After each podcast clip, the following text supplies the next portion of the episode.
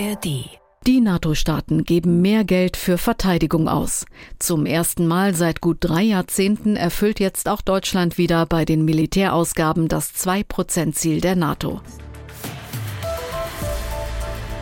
Das ist ein Thema jetzt und damit willkommen zum Standpunkte-Podcast von NDR Info. Wir schauen auf Meinungen aus verschiedenen Medien. Heute ist Donnerstag, der 15. Februar und ich bin Gisela Former. Unser Gastautor ist heute Ulrich Schönborn, Chefredakteur der Nordwestmediengruppe in Oldenburg. Er hält höhere Militärausgaben für einen richtigen Schritt, nicht zuletzt wegen der jüngsten Äußerungen von Ex-US-Präsident Trump. Die Drohung Trumps, säumige NATO-Zahler schutzlos einer russischen Aggression auszuliefern, war unter aller Kanone. Die Empörung kann ich dennoch nur teilweise verstehen. Denn in einem Punkt hat Trump ja recht. Mit der NATO-Mitgliedschaft ist neben dem Schutzprivileg auch eine Beitragspflicht verbunden. Diese Pflicht haben viele Mitglieder, darunter Deutschland, sträflich vernachlässigt. In diesem Jahr wird Deutschland erstmals wieder die vereinbarten zwei Prozent seiner Wirtschaftsleistung fürs Militär ausgeben. Das ist überfällig, denn in Europa herrscht Krieg und militärische Stärke ist das beste Mittel, Aggressoren in Schach zu halten. Sich dabei weiter auf die USA zu verlassen, wäre fahrlässig. Vor allem dann, wenn Trump wieder im Weißen Haus sitzen sollte. Sagt Ulrich Schönborn von der Nordwestmediengruppe. In Deutschland ist nun eine kontroverse Diskussion aufgekommen, ob Europa eigene Atomwaffen zur Abschreckung braucht. Unser Brüssel-Korrespondent Andreas Meyer-Feist meint, ein nukleares Aufrüsten hätte keine Gewinner. Anfang 2022 ging man von rund 12.700 Nuklearwaffen weltweit aus, davon weniger als 4.000 einsatzbereit. Als Wladimir Putin die Ukraine angegriffen hat und auf die Destabilisierung der gesamten Sicherheitsarchitektur Europas abzielte, war aber eines unübersehbar. Zumindest auf dem Papier dürfte Russland damals nach wie vor etwa die gleiche Zahl an Nuklearwaffen zur Verfügung gehabt haben wie auf der anderen Seite die USA, Großbritannien und Frankreich zusammen. Nur ein Bruchteil davon dürfte wirklich einsatzfähig sein, aber am Prinzip eines Schutzschirms, der auf der Einsicht beruht, dass die Alternative zum Nichteinsatz die Selbstzerstörung wäre, hat sich nichts geändert. Warum aber gerade jetzt diese Debatte über einen eigenen zweiten Schutzschirm für Europa? Diese Frage ist einfach zu beantworten. Putin selbst dürfte daran Interesse haben. Putins Krieg ist auch der Versuch, das Vertrauen in die europäische Sicherheitsarchitektur zu untergraben. Die Debatte um zusätzliche nukleare Optionen gehört dazu.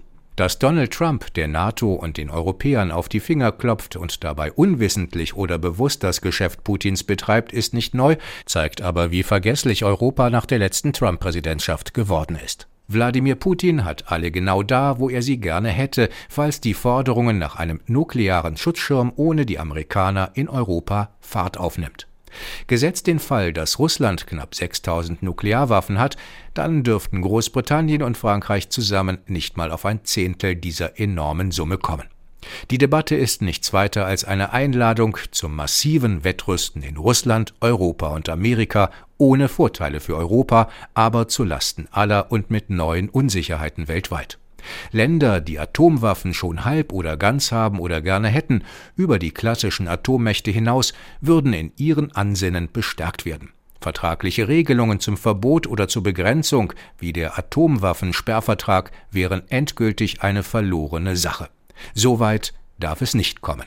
Im Interesse aller. Nun blicken wir nochmal nach Deutschland, genauer gesagt nach Baden-Württemberg.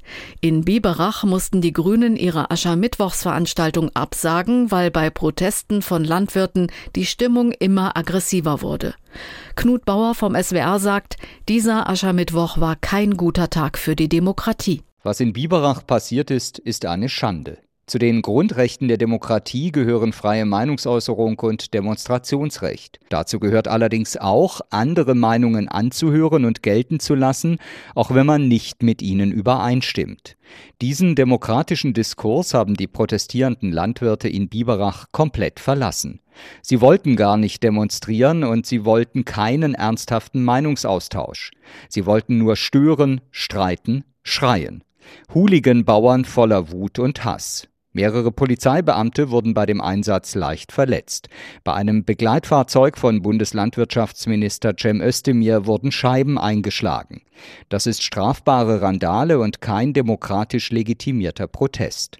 Und er richtet sich vor allem gegen die Grünen, die als neues Feindbild herhalten müssen. Von Anfang an haben Rechtsextremisten, verschwurbelte Querdenker und sogenannte Reichsbürger versucht, die Demonstrationen der Landwirte zu unterwandern. Möglich, dass es in Biberach auch so war. Für die Landwirtschaft und ihre berechtigten Anliegen ist das allerdings ein Bärendienst. Es ist nicht akzeptabel, dass die Traditionsveranstaltung einer Regierungspartei nicht stattfinden kann, ganz gleich, welche Partei es ist.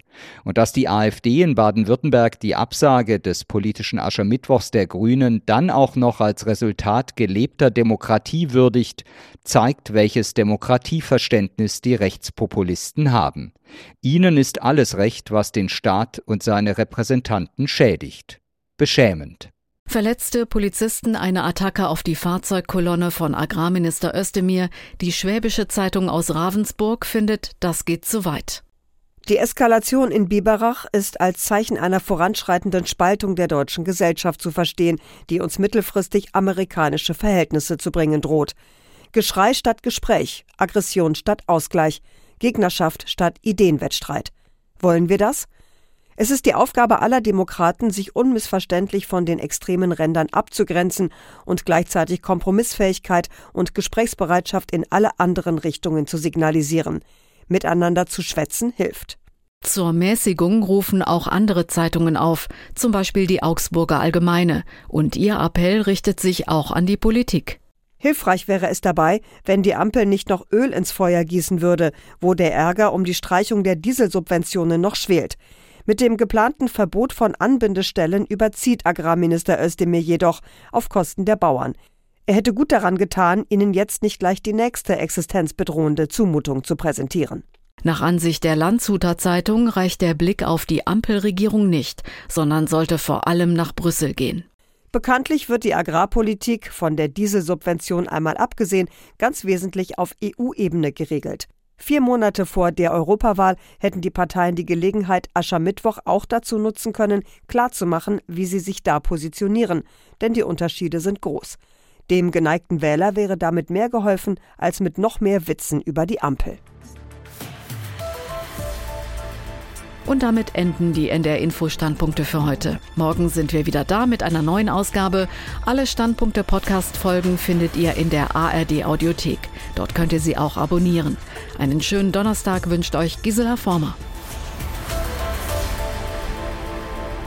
Ein Podcast von NDR Info.